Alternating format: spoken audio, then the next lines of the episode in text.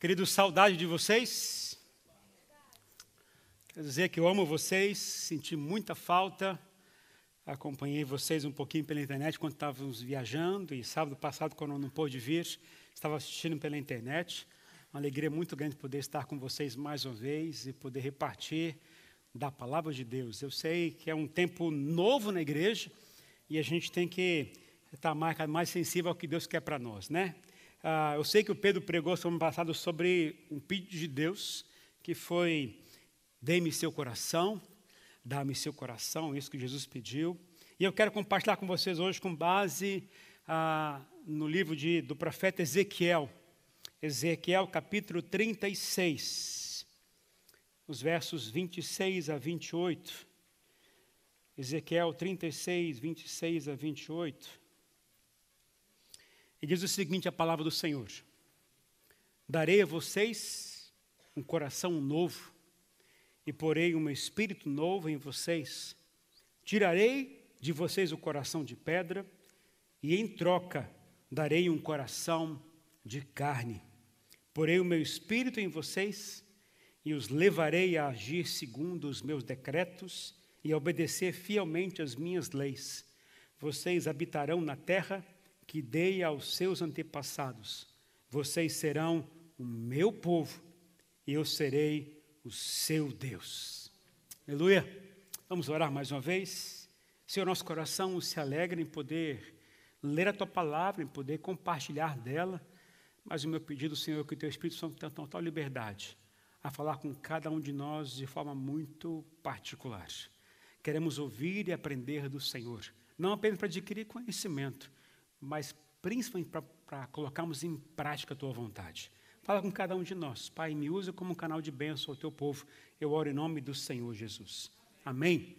Esse texto está num contexto onde o povo estava exilado, estava na região da Babilônia, e ali o Senhor falou ao profeta Ezequiel, estava chegando o tempo deles retornarem a casa, retornarem a Israel, e ali no retorno Deus iria restabelecer restaurar o coração deles, restaurar a vida espiritual deles, restaurar a dignidade deles que haviam perdido no tempo do exílio. No tempo do exílio, esse povo estava vivendo, ah, recebendo uma cultura diferente, estavam acatando a cultura da época, estavam se perdendo por causa disso, estavam até alguns até aceitando outros deuses como sendo normais, estavam se desviando do caminho do Senhor, e o profeta diz agora: vamos voltar ao lugar correto.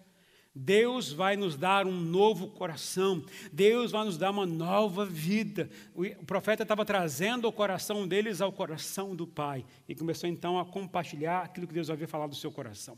Interessante pensar nisso o seguinte, que nas escrituras, coração, ele significa o lugar das afeições, significa o lugar do entendimento, da sabedoria, é o centro do ser humano. Quando lemos Coração na Bíblia é sobre o lugar onde você tem a sua vontade, suas atitudes e suas intenções. Ele é a fonte dos seus pensamentos, ações e palavras. Com o seu coração, você escolhe entre o bem e o mal. A sua consciência envia a mensagem de algo que está certo ou errado, e seu coração é que leva a você escolher.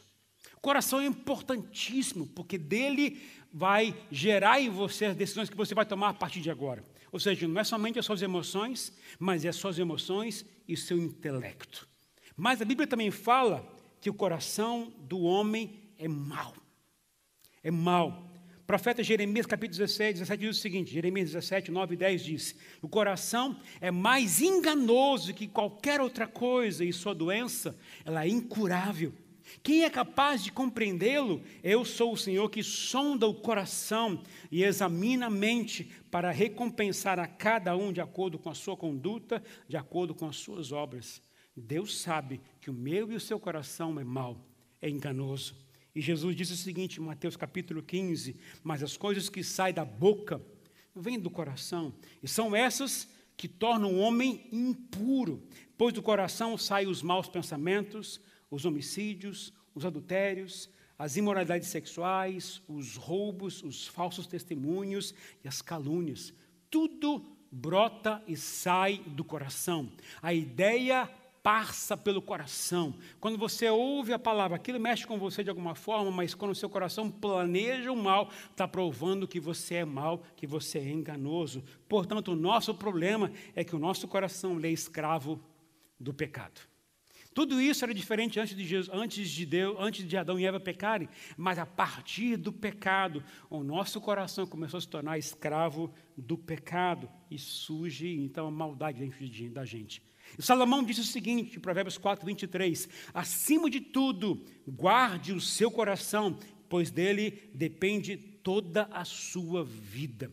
Se o seu coração for mal, você vai ter inclinação a fazer coisas más e ruins. Como a gente tem um coração enganoso e mau, temos a tendência de fazer sempre aquilo que é mal. O que, que pode ser mal? Tudo tem a ver com o nosso egoísmo, com a nossa vaidade, com a nossa, com a nossa presunção, com o nosso achismo, aquilo que a gente acha que é certo, mas está fora do propósito de Deus, é o coração ruim que a gente tem. Mas Deus, mesmo assim, Ele quer o nosso coração. Ele quer o nosso coração. E Jesus disse o seguinte em Mateus 22: Mestre, qual é o maior mandamento? Jesus disse: Ame o Senhor, o seu Deus, de todo o seu coração, de toda a sua alma, de todo o seu entendimento. Sabe o que Jesus está dizendo, aqui para a gente? Queridos, que Deus não quer apenas que o meu coração seja guardado. Ele quer tudo da minha própria vida para Ele. Mas como é que eu posso dar para o Senhor o meu coração que é mau, que é enganoso, que é ruim? Como é que eu posso oferecer ao Senhor aquilo que é de bom se eu, tudo que eu tenho dentro de nós é ruim? E Deus disse então: quero que você me ame com todo o seu coração, com toda a sua força, com toda a sua intensidade. E aí então eu vou no texto que eu li, de Ezequiel capítulo 33. Ali nós vamos encontrar três coisas porque Deus quer o nosso coração. Ali eu vou entender da parte de Deus por que, que Deus quer o meu coração, mesmo sabendo que eu e você somos ruins, mesmo sabendo que a gente produz o que é mal, mesmo sabendo que a gente pensa aquilo que é ruim, mesmo sabendo que a gente tem intenções ruins para com as pessoas. Você ter uma ideia, Deus nos deu livre-arbítrio de fazer o bem e o mal para com as pessoas. A gente está sujeito ao mal. A gente pode fazer, ah, mas eu sou bom, eu sou. Não importa se você é bom, se você é ruim, mas você está sujeito a receber o mal de outra pessoa. E Deus não vai eliminar, não vai tirar de você isso. Ou de receber essa maldade, ou de você ser mal para com a pessoa. Você vai ser assim. Às vezes os pais são maus com os filhos por causa do coração. Às vezes os filhos são maus com os pais por causa do coração. O problema nosso se chama coração, porque Ele é que brota tudo de bom como de ruim. E Deus quer, eu quero o seu coração. Sabe por que Ele quer o seu coração? Por que quer meu coração? Vamos aprender aqui, são três coisas que a palavra de Deus me ensina. A primeira coisa que a palavra de Deus me ensina, por que Ele quer meu coração? Que Ele quer o nosso coração para trocá-lo. Deus quer nosso coração para trocá-lo.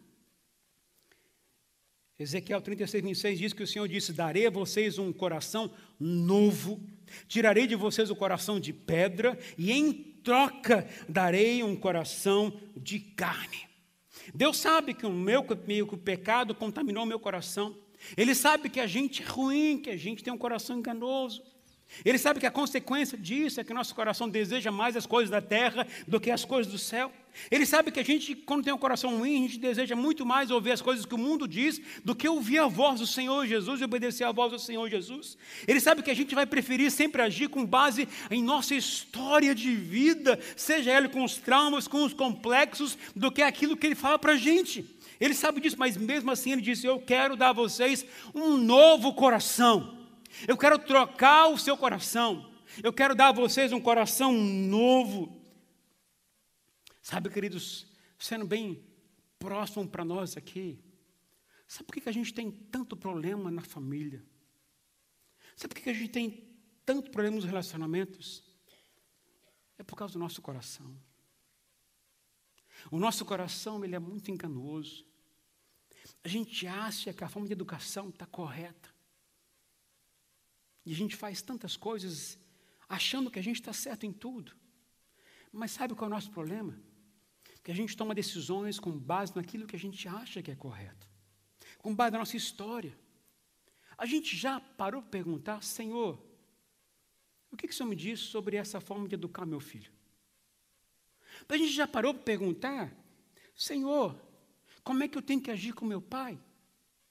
A gente já parou para perguntar, Senhor, qual é a tua vontade para o meu relacionamento na família? A gente para perguntar, Senhor, como é que o Senhor quer que eu me relacione com meu chefe, com meus amigos de trabalho? A gente realmente não pergunta, porque a gente vai na nossa intuição, com nossos desejos. E isso é a carne velha. Isso é intenção nossa.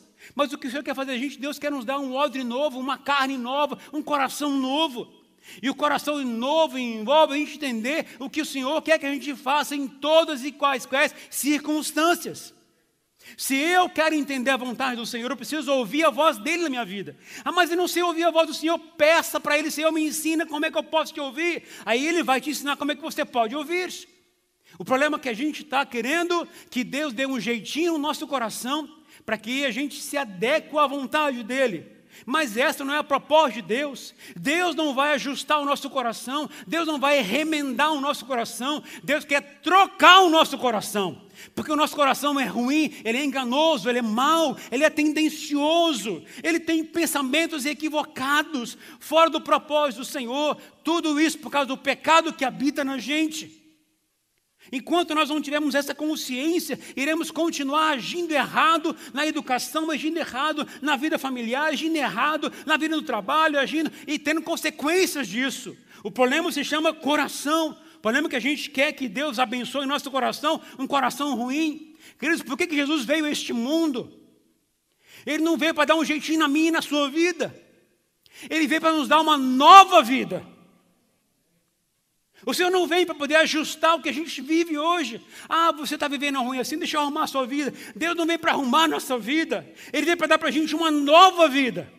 E a nova vida significa novas perspectivas, novas atitudes, novos comportamentos, novos pensamentos, novas orações. E isso é o odre novo. Deus não quer que a gente viva da forma como sempre viveu. Deus quer fazer algo novo na nossa igreja, mas precisa que a gente tenha um odre novo, um coração novo, uma disposição nova. Se a gente não fizer isso, a gente não vai conseguir viver a vontade do Senhor, porque o nosso coração é rebelde, nosso coração é desobediente. A gente não gosta de obedecer ao Senhor, a gente não gosta nem de consultar o Senhor, ou a gente consulta e espera que Deus fale apenas do nosso jeito. Jesus deixou uma, uma, uma lição gigantesca para a gente. Na hora do monte, para ele, principal, no momento final, lá do monte Getsemane. Senhor, está difícil. Mas eu sei que o que mais importa é a tua vontade, que ela seja soberana sobre a minha vida. A gente não faz muito dessa oração. Porque a gente sabe que fazer isso significa que a gente tem que abrir mão da nossa vontade, da nossa razão e entender o que Deus quer para a gente. O que Deus quer nos ensinar é diferente. A proposta de Deus para nós não é remendar o nosso coração, nem é dar um jeitinho na nossa vida. Sabe, queridos, a gente não pode viver achando que a gente está vivendo como, ah, como viveu o povo no Egito, como escravo. Tem uma imagem que eu queria que a gente colocasse, não sei se o Pedro colocou aí, por favor.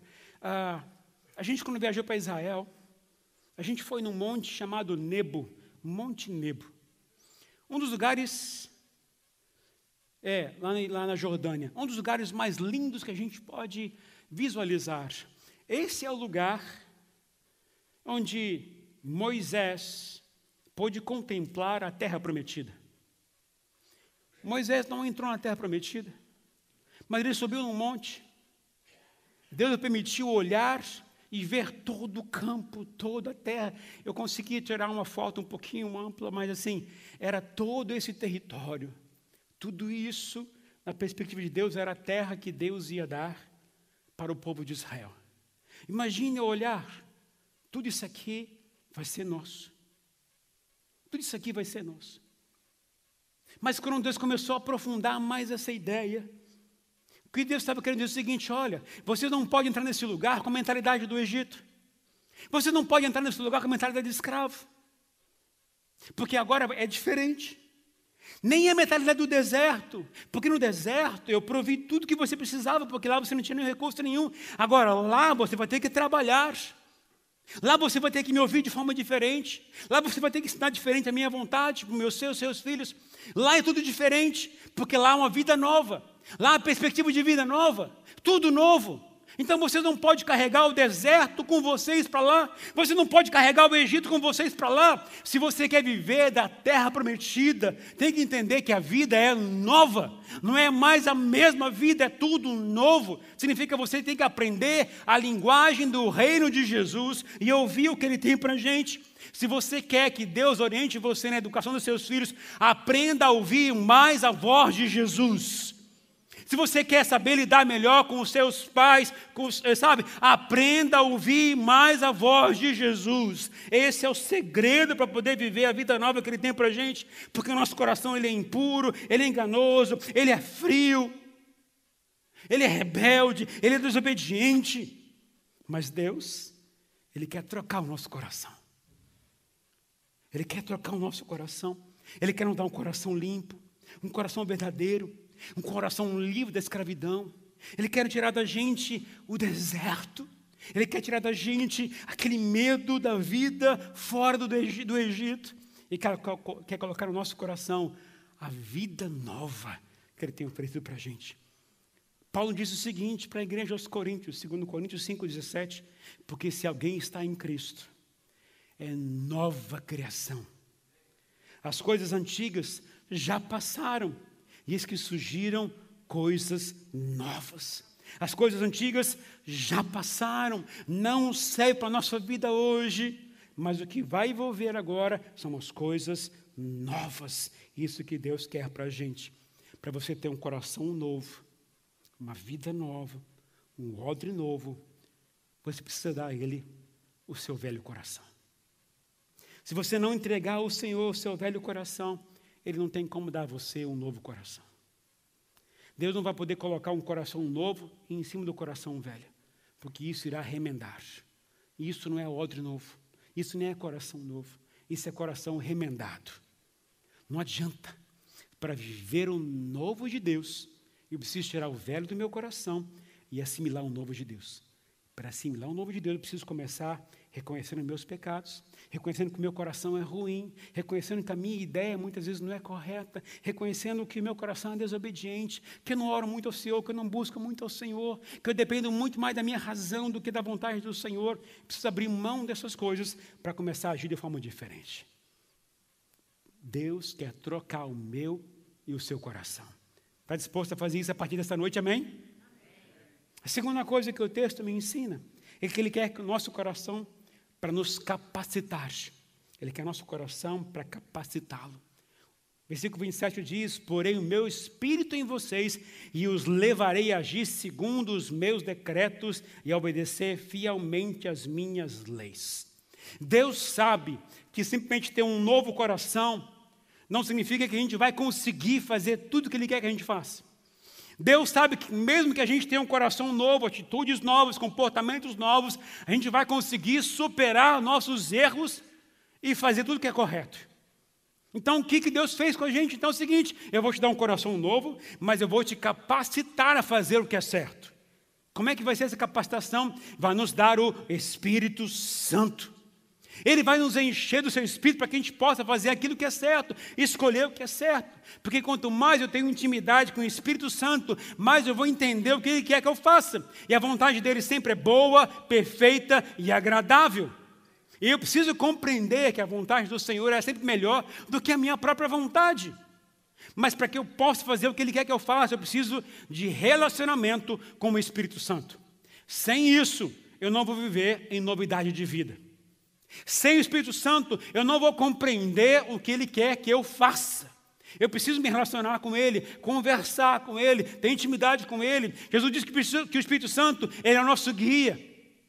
Vai nos guiar toda a verdade, vai nos esclarecer sobre quem é Jesus, sobre a vontade de Deus. O Espírito Santo que vai nos orientar sobre a vontade do Pai. É o Espírito Santo que faz tudo dentro de nós. Antes o povo vivia ouvindo do Senhor dos céus. Mas agora ele habita dentro de nós. Isso significa que a gente agora precisa começar a construir um relacionamento íntimo com ele. A vida cristã consiste em relacionamento, não é de práticas religiosas. Eu não sou cristão quando vou à igreja, eu sou cristão quando tenho um relacionamento íntimo com o Senhor, Deus, Pai, Filho e Espírito Santo. Eu sou cristão quando eu vivo nessa intimidade com Ele. A vida cristã envolve relacionamento, não é prática religiosa. A gente está fora da lei de Deus agora. Antes a lei servia para oprimir o povo, mas agora o Espírito Santo vem para nos orientar a viver a vontade do Senhor. E isso vai nos fortalecer. Ele é uma pessoa e habita dentro de nós. Para que eu possa ser fortalecido e fazer o que Ele quer, eu preciso de relacionamento com Ele. Mas como é que eu tenho relacionamento com o Espírito Santo? Quando eu converso com Ele. Não há como ter um segredo, queridos. É conversar com Ele. Ah, mas eu não sei o que fazer. Peça a Deus, me ajuda. Peça. Peça ao Senhor. Eu não consigo entender o Espírito Santo. E Ele vai te ajudar. Sabe, aquele momento assim, que você sente fazer alguma coisa você não tem explicação? Opa, pode ser o Espírito Santo. Sabe quando você tem aquele desejo de ajudar alguém? Isso não vem do diabo, tá, gente? Isso vem de Deus. Aquele desejo de contribuir financeiramente na igreja, isso também não vem do diabo, não.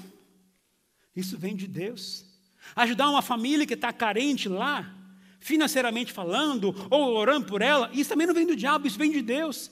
Sabe, tenha a compreensão da linguagem do Espírito Santo, porque é Ele que vai orientar você. Ele vai capacitar você a viver em novidade de vida. E a terceira e última coisa, ele quer nosso coração para estabelecer a sua vontade. Ele quer o nosso coração para estabelecer a sua vontade.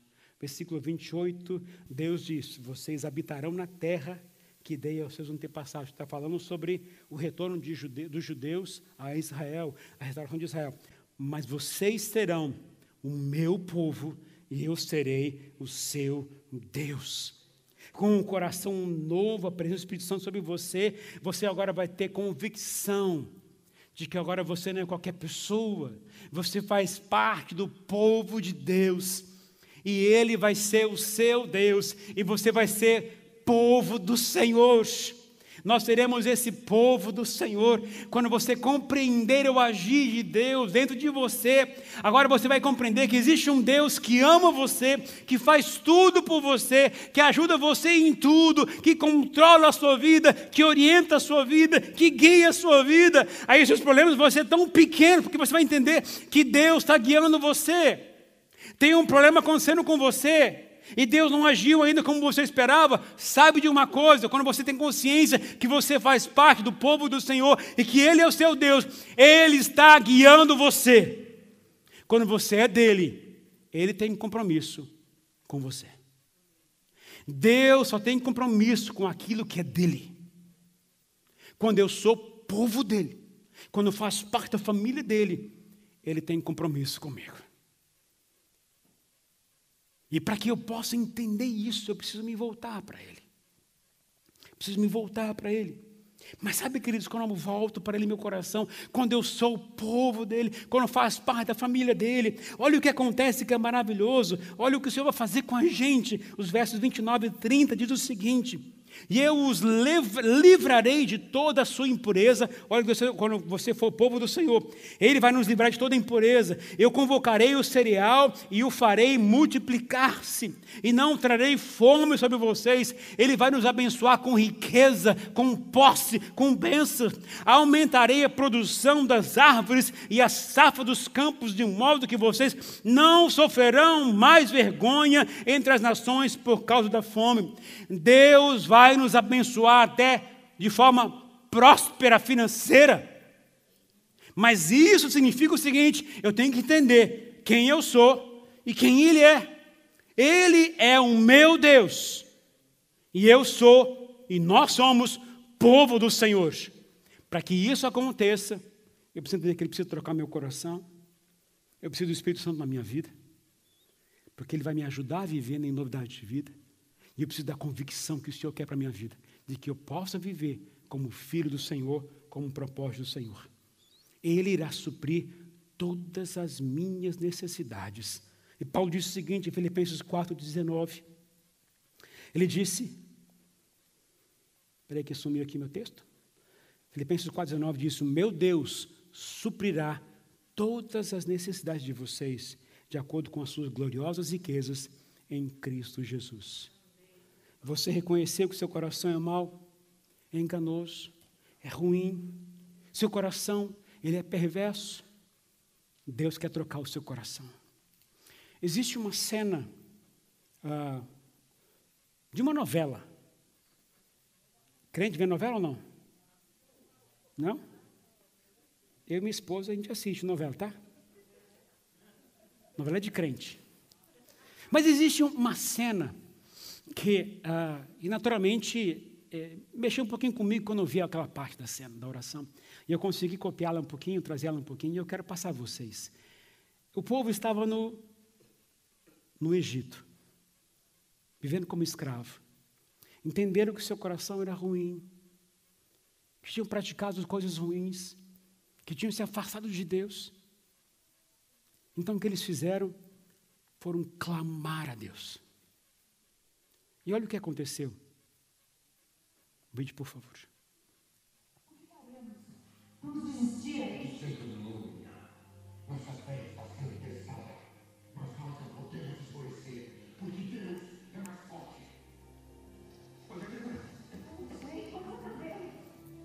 Esperem, esperem! Não podemos nos deixar derrotar antes de sequer nos dirigirmos a Ele. Nos proibiram de nos reunir em nossas casas, mas nada disseram quanto a buscarmos o nosso Deus com as estrelas por testemunha. Senhor,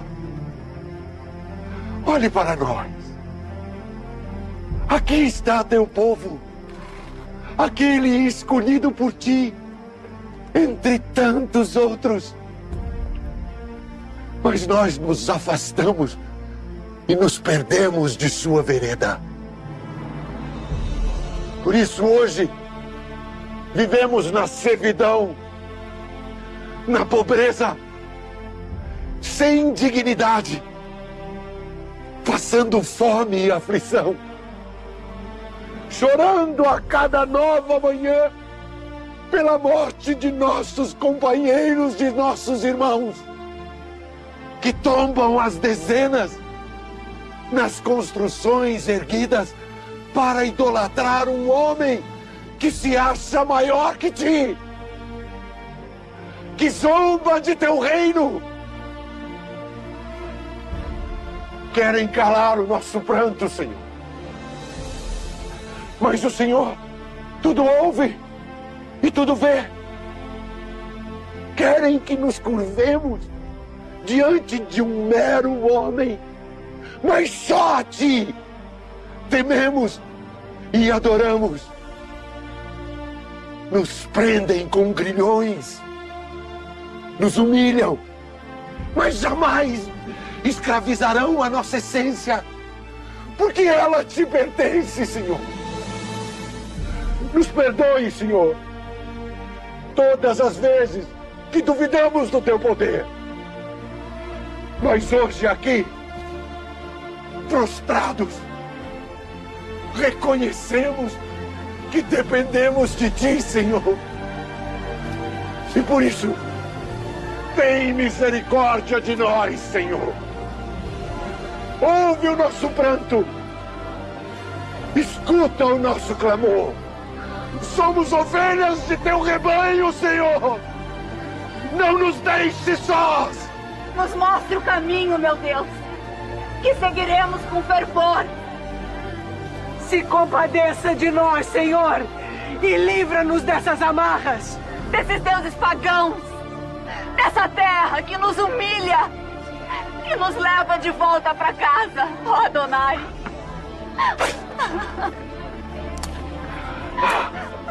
Tenha misericórdia, Senhor! Hanene Adonai! nos ajude, ó oh Deus. Adonai Tsarli. Deus seja louvado. Aleluia! Olha por nós e nos liberta.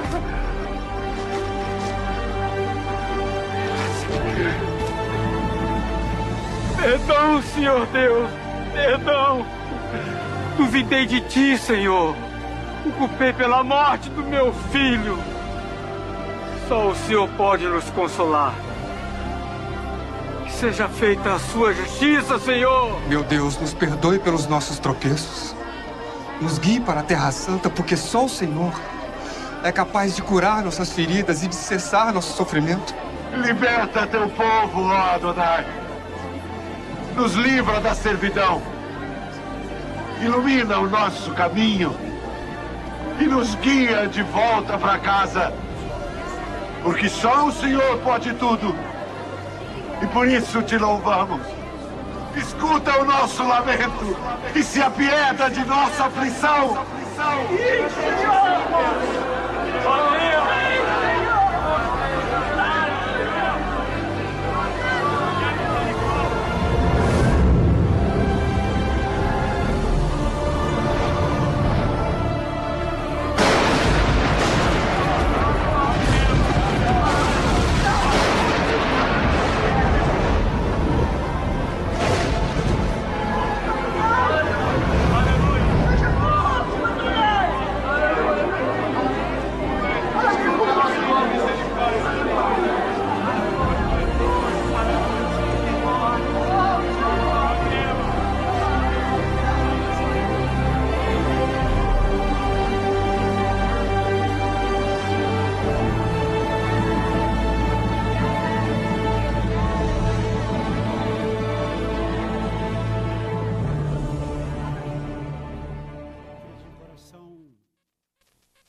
reconhece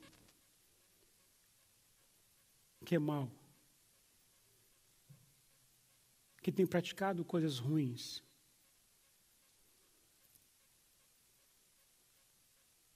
E que deseja ter um coração novo. Deus ouve o nosso clamor. Eu vou contar um segredo a vocês. para sermos povo do Senhor. Nos sentimos como povo do Senhor. Exige de uma oração comunitária. O segredo para Deus mudar o meu e seu coração não é o seu coração isolado pedindo ao Senhor,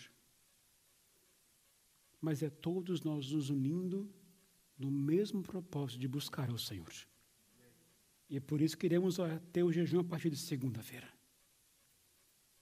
Porque Deus começou um novo ciclo na Zion.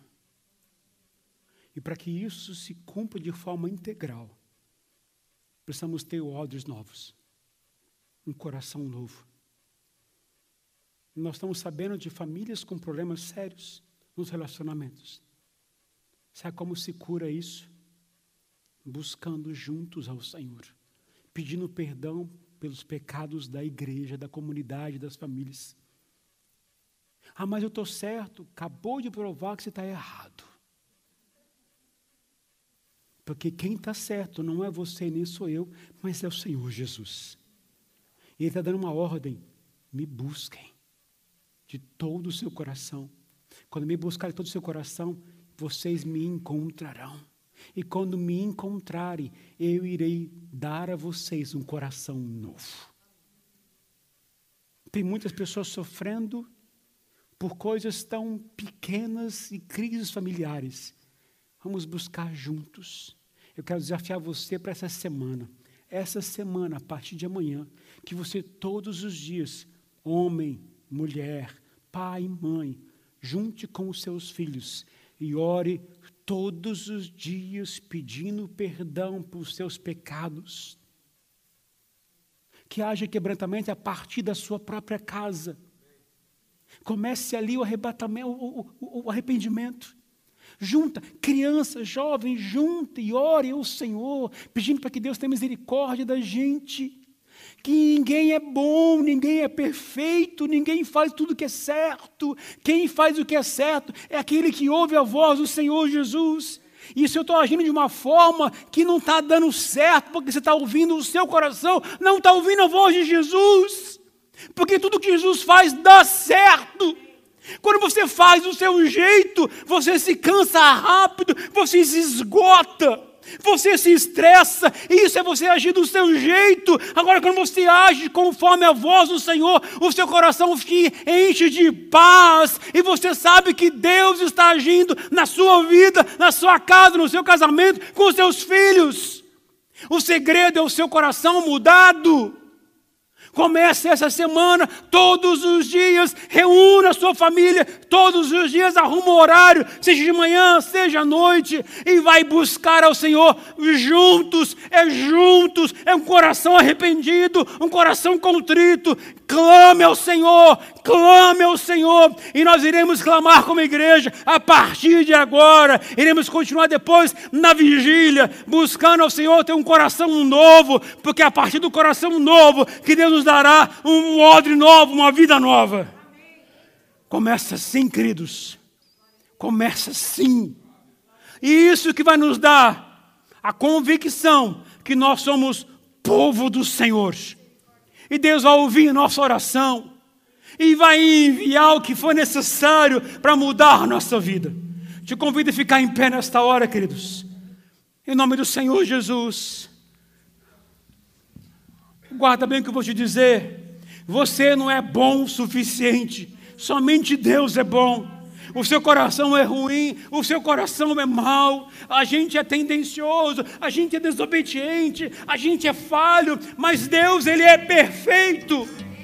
Ele é perfeito, a vontade dele é perfeita, ela é boa e agradável. Volte o seu coração para Ele, volte o seu coração para Ele. E eu quero abrir esse espaço no altar para a gente agora. Está vivendo uma luta grande na sua casa, vem aqui se curvar diante do Senhor. Está vivendo uma luta grande no seu, no, seu, no, no seu trabalho, vem aqui na frente nesta hora. Se você está vendo pela internet, então uma luta grande na sua casa, se ajoelhe onde você está neste momento. E comece a clamar ao Senhor. Reconheça que você não é bom, que somente Ele é bom. Reconheça que você precisa dele, porque Ele é suficiente para você. Então, se você quer oração, esse é o lugar para você. Se for o caso, venha com a sua família, venha com o seu esposo, venha com a sua esposa, venha com seus filhos no altar. Esse é um tempo de buscar ao Senhor, inclinar o nosso coração ao Senhor e dizer: Senhor, tem misericórdia de nós. Tu és um bom, bom Pai. Tu és maravilhoso. Tua vontade é perfeita. Então, se você quer oração, este é o lugar para você. Este é o momento. O povo judeu clamou ao Senhor junto. E Deus ouviu a oração deles. Quando eles se arrependeram dos seus pecados. Quando clamaram juntos. Quando buscaram o Senhor juntos. Quando se humilharam juntos. Quando rasgaram suas vestes juntos. Quando se dobraram ao Senhor juntos. Deus não nega e não rejeita um coração contrito, um coração arrependido, um coração que olha sinceramente para o seu coração e diz: Senhor, eu sou ruim, eu sou enganoso, eu estou mal, eu estou fazendo aquilo que é errado, Senhor, me ajuda. Eu estou ficando estressado, cansado. Isso é o sinal que eu estou fazendo errado, Senhor. Tem misericórdia, tem misericórdia. Começa assim no seu coração nessa hora. Em nome do